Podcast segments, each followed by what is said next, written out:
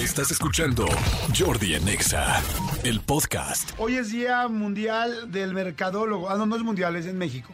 Día Mundial del Mercadólogo. ¿Quién, quién, ¿Qué son los mercadólogos? Los marchantes. Los marchantes. Pásale, güerita, pásale, güerita, pásale, pásale. No, el mercadólogo es el que planea las estrategias, las ana- la- los análisis, eh, los creativos, los publicistas, los investigadores, los administradores, los líderes en sus sectores, pero sobre todo atentos a las tendencias de la economía y los mercados. Están viendo cómo se venden, qué se vende, qué tipo de promociones hay, qué tipo de necesidades tiene el mercado, qué tipo de nichos, o sea, de oportunidades. O sea, el mercadólogo está analizando el mercado y está, este, y está viendo, pues, cómo se puede vender más y qué cosas hay. Hay unas campañas publicitarias. Fíjate que a mí mucha gente me ha preguntado que si no me dedicara a esto, ¿qué me hubiera gustado dedicarme? Y definitivamente me hubiera encantado ser publicista. Y hubiera sido muy bueno, amigo, Sí, además. amigo, muchas gracias. Me, me encanta la publicidad, me fascina.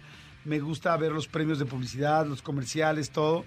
Este, por, por ejemplo, ahorita hay una imagen, ahorita hay una imagen este, que me fascina eh, de una campaña, que en realidad es de una documental, quiero pensar.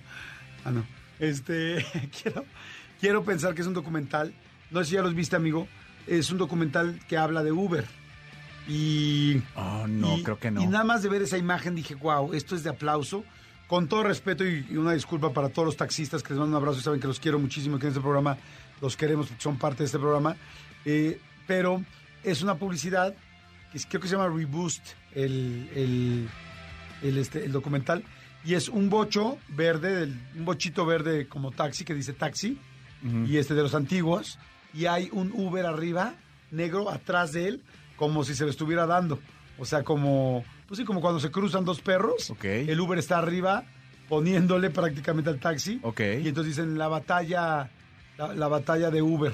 Evidentemente, pues la batalla contra los taxistas. Sí, ¿no? porque, porque eh, Uber, y no es mención, pero Uber fue el que llegó como a, a abrir este, este mercado. Ese mercado en especial Sí, de los claro. taxis de plataforma fue Uber. Sí, Uber lo inventó. Sí. Y el problema fuerte con el que se enfrentó Uber fue que la idea era buenísima y todo, pero pues con los sindicatos de los taxistas. Sí. Porque los taxistas decían, ¿cómo? Estos güeyes no pagan, no, pagan este placas, no tienen permisos, no tienen tal, y ahora, y por la aplicación, pues nos están bajando toda la chamba del mundo.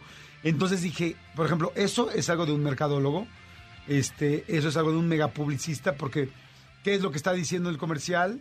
O sea, en una sola imagen tú ves a un coche negro que dice Uber montado sobre el otro. Primero se ve interesante, segundo se ve llamativo. Eh, su- Super Pumped se llama la Super Pumped se llama la, la, la, este la serie. Y este y a lo que voy es que pues todo el mundo sabemos que por lo menos aquí en México como que aunque lo, no, o sea, no dices, "Ay, mira, se están reproduciendo los taxis." Sabes que es que el que le está poniendo al otro es el como que el que le ganó. Sí, sí, sí. Y entonces es O sea, el como- que está arriba del otro. Sí, es como, mira, Sí. le puso una y la neta es que dices, wow. O sea, como en dos, en una imagen tan clara y tan sencilla, te manda un mensaje tan, tan claro. Porque con tan- una tan sola neto. imagen tienes una, una connotación sexual, una connotación de poder, una connotación de, de trabajo, una eh, eh, este una connotación de, de hasta familiar, una connotación evidentemente de empresa. O sea, en una sola imagen abarca absolutamente todo y es una imagen que no es agresiva para la gente que no quiere ser agresiva y es una imagen que para los que tenemos un poquito más cochambrosa la mente entendemos perfectamente. O sea, está muy cañona. Sí, está buenísimo. Entonces, ese tipo de publicidad a mí me encanta. La publicidad que es muy inteligente, que es muy, este, pues diferente, sí, dif- diferente, inteligente, diferente y, Y como- contundente. Sí, contundente, es muy clara, es muy, muy elocuente lo que es, pero además me gusta porque es este provocadora, es incendiaria, es como, ¿se acuerda? El otro día fui a una reunión, estábamos en una reunión, déjame porque luego me paso tiempo y ya me anda regañe y regañe Cristian. Este.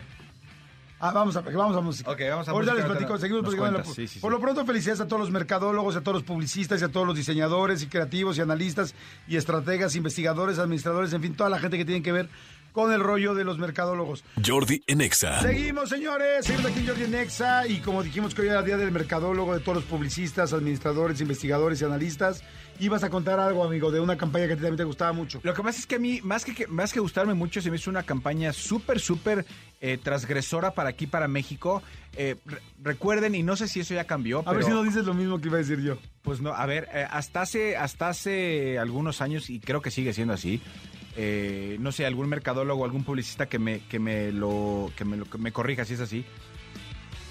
Aquí tú no podías hacer referencia, tú puedes hacer una referencia de tu competencia, pero no podías mencionar a tu competencia. Exacto. O sea, tú podías decir, eh, siendo este McDonald's, eh, hablar de una hamburguesa de un güey que se cree rey, pero no podías decir Burger King. Exacto. Eso sí. no se podía. Es correcto eso, ¿eh? Entonces, eh, no sé si ya se pueda o todavía no, pero el día que sacó Pepsi, lo del reto Pepsi, que era abiertamente, eh, gente iba y probaba Pepsi, probaba Coca, a ver cuál preferían sin saber cuál era cuál, y que al final los resultados, digo, no sé si era 100% real, porque supuestamente ellos llevaban a un notario que daba fe de los resultados, pero que de 10 personas, 7 por el sabor acababan prefiriendo Pepsi. Ajá. Y esa fue la primera vez que aquí en México Sí, se, enfrentaron las dos marcas. se enfrentó, sí, porque La yo- mencionaba directamente. Exactamente, porque yo sí había visto en Estados Unidos, eh, eh, alguna vez que fui a casa de Jordi que tenía parabólica, eh, vi comerciales gringos y sí, a mí me, o sea, me tocó ver de papitas, me tocó ver de hamburguesas, o sea, que abiertamente uno le tiraba al otro y me tocó ver al, al- al rey de Burger King, ya sabes, que este personaje del rey, cómo agarraba una, una hamburguesa de McDonald's y la tiraba a la basura o cómo este, quitaba un Ronald McDonald, o sea, sí era como mucho más directo en Estados Unidos, pero aquí yo nunca Sí, lo había aquí en visto. México no, hasta el reto Y Pepsi. cuando fue lo del reto Pepsi, la verdad me impresionó mucho. A, a mí creo, creo que fue, era muy contundente y era, Sí, no, era eso la primera vez. De las cosas más fuertes que he visto yo de publicidad, de las más, más fuertes completamente.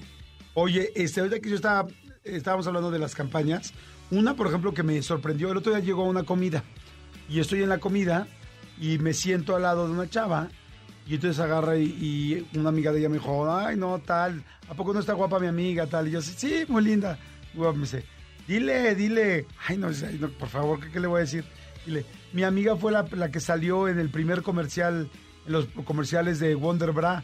¿Te acuerdas que en México había unos espectaculadores, espectaculadores, Espectacular- espectaculares, espectaculares. de Wonder Bra, donde Sí. una chava muy guapa, Muy guapa. con las boobies evidentemente pues bastante bonitas Sí. y pues quiero decir como levantadas, grandes, ¿no? Sí. Y este y lo que te decía era Wonder Bra, algo es como que no tienen que ser Perfectas. grandes, perfectas, nosotros te ayudamos, ¿no?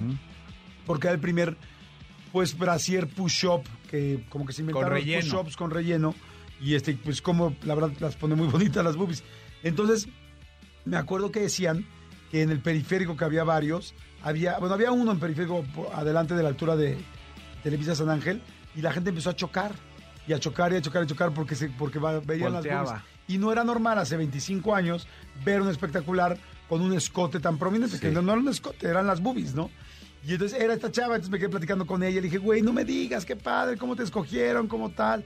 Y la chava muy guapa y tal. Le digo, oye, y dije, perdón. Y le pregunté en la mesa, ¿no? Le dije, y dime una cosa, ¿sí te servía el push-up o tenías boobies grandes? O sea, y agarró y la verdad muy bien me dijo, pues voltea a ver, soy la misma.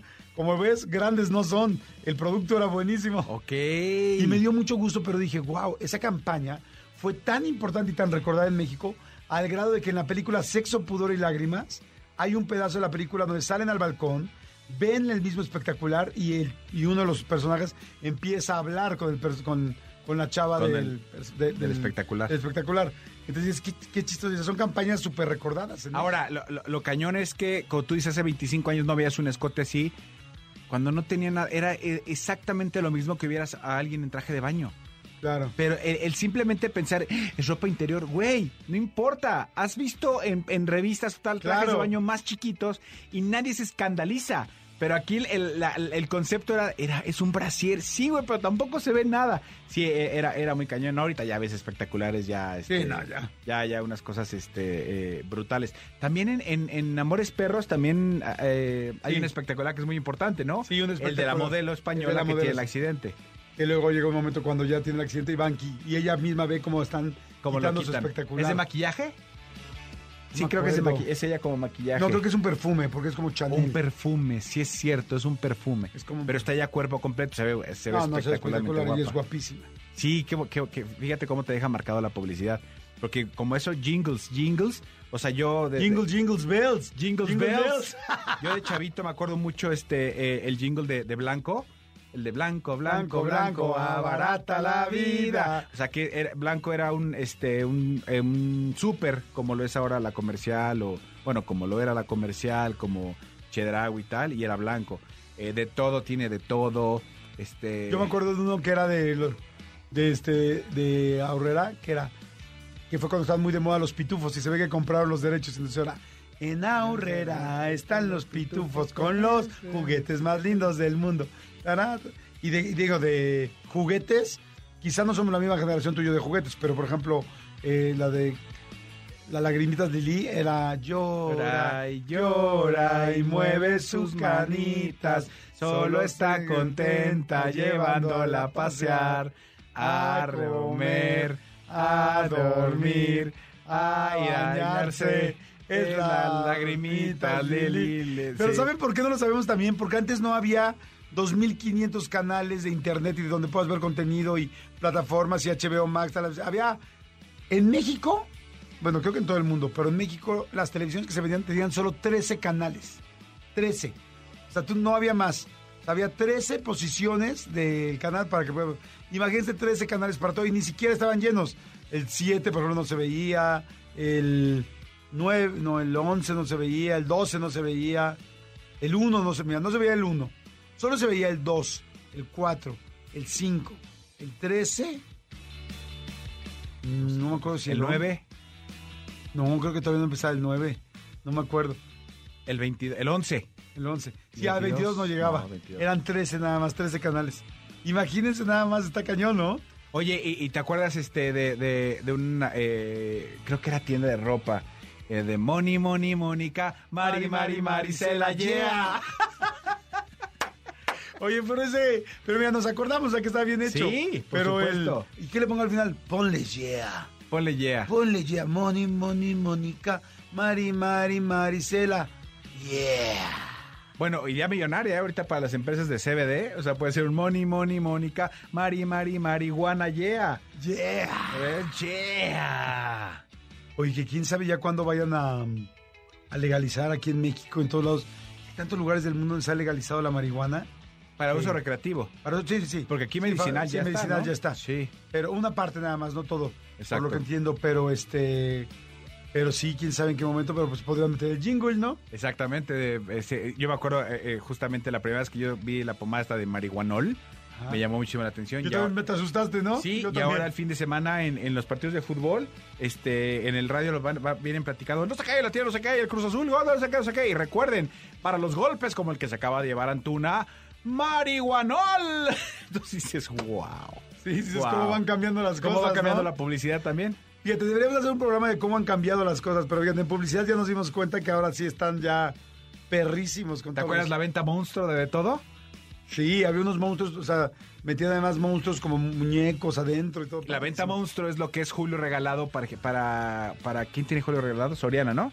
Para Soriana, que es como su, su momento, para de todo era la venta monstruo. Entonces había monstruos por todo, de todo, y de todo también era un centro, un súper. A ver, ¿qué tienda? A ver, toda la gente que está allá afuera, aquí en México, ¿qué tienda sigue este, viva? Este, ¿Qué tienda y qué banco sigue vivo con su mismo nombre? Eh, la, la- la de hace de los noventas. parisina, de las ¿Ya parisinas. existía la Ya, parisina? la parisina ya. Bayón. ¿Te acuerdas de la Bayón? Creo que Sí, también telas existe- Bayón. ya existía. Pero, por ejemplo, a ver, de Supers, Aurrera, pues ya no, solo Bodega. Ahora ya no. Comer- Es- la comercial tampoco. Poco la Comer. Ahora es la comer. Con Azupo, no. Con Azupo, Tú no sabes no. qué es eso, amigo. Qué risa. Con azupos donde nos daban la leche. Amigo. Donde ustedes ganaban de la leche en su familia. No, imagínate, ahí se va el negocio. No, no, imagínate. No. eso sí está de Yo tenía un vecino que se la disparaban, pero no era con azupo. No, la Conazupo, a ver, estaba Blanco, la Conazupo, eh, Aurrera, De de, todo, todo, la comercial mexicana puede ser, la comercial mexicana. Gigante, Gigante. ¿todavía existe Gigante? Gigante ya Soriana. Ok, Gigante ya Soriana. Gigante, madre, ya ninguno... Sí, ¿no? No, no, no, es que Aurrera pues lo compró Walmart. Eh, La comercial ahora es la Comer y Suburbia Moda Joven, Sub- Suburbia, sí. y Sears, Y Sears. que y, Sears es, bueno, es internacional. y Liverpool. Sí. Liverpool y el Liverpool Palacio. y el Palacio, sí. Han aguantado cañón. Liverpool y el Palacio. Ellos sí han aguantado división y modificando y ahorita el Palacio es una cosa espectacular. También Liverpool. O sea, tiene unos almacenes brutales, pero sí ellos ellos han, han aguantado vara, igual que Suburbia. que la gente de, de Palacio de Hierro, que fueron, la verdad, han sido muy eh, innovadores, eh, la familia de los Ballesteros, Ajá. que ellos mismos son dueños de GNP. Y del ITAM. Ajá. Y, o sea, son una super familia que lamentablemente acaba de fallecer este, pues el fundador de todo esto, el señor Ballesteros. Pero, este, pero, por ejemplo, él fue el que hizo. Ya ven que aquí en la Ciudad de México hay un, no sé si lo sepan, pero hay un palacio de hierro que le llaman el Palacio de los Palacios, porque es el, Palacio de Hierro más grande. De hecho, es la tienda de marcas de lujo más grande de toda América Latina. Ok. No existe ninguna, o sea, no hay ninguna tienda. De hecho, híjoles, yo no sé si me atrevería a decir también que Estados Unidos, porque De una sola tienda. de una sola Yo tienda yo no conozco una tienda más lujosa Hay, que esa de Estados hay, Unidos. hay Nordstroms que son muy grandes. Pero no sé si de la cantidad de pisos y del tamaño. Ah, no, espérame. El Saks, Saks. de la. No, Macy's de la Quinta Avenida. El Macy's donde arranca el Ajá, desfile, sí. creo que sí, debe ser más grande porque es una Sí. cuadra entera. Sí, el Macy's es grande. Yo, fíjate que yo nunca he entrado a ese Macy's, Yo pero... Sí. porque el Saks de la Quinta Avenida es chico. o sea, Sí, no, el Saks es- es chiquillo. no, este, no lo sé. Pero bueno, el Palacio de los Palacios es, pues sí, posiblemente la tienda de lujo más grande de América Latina y posiblemente de Estados Unidos. Y esta fue eh, como de los últimos, em, pues de los últimos emprendimientos que hizo el señor Ballesteros. Dijo, yo no me importa si se recupera el dinero en tantos años, no me importa si no gano tanto. Quiero una tienda de lujo la más grande del mundo aquí en México. Y, y hizo, y, y la verdad es una cosa impactante, es de Sí. las primeras tiendas donde tú entras a una tienda departamental y, y cada marca tiene su, Su mini tienda. su mini tienda adentro. Son como mini tiendas adentro de las marcas pues más caras del mundo. Y eso decir mini es un decir, porque Sí. no tiene nada de mini. Lo que pasa es que completo era un centro comercial. Era un centro comercial donde, en donde estaba el Palacio Hierro.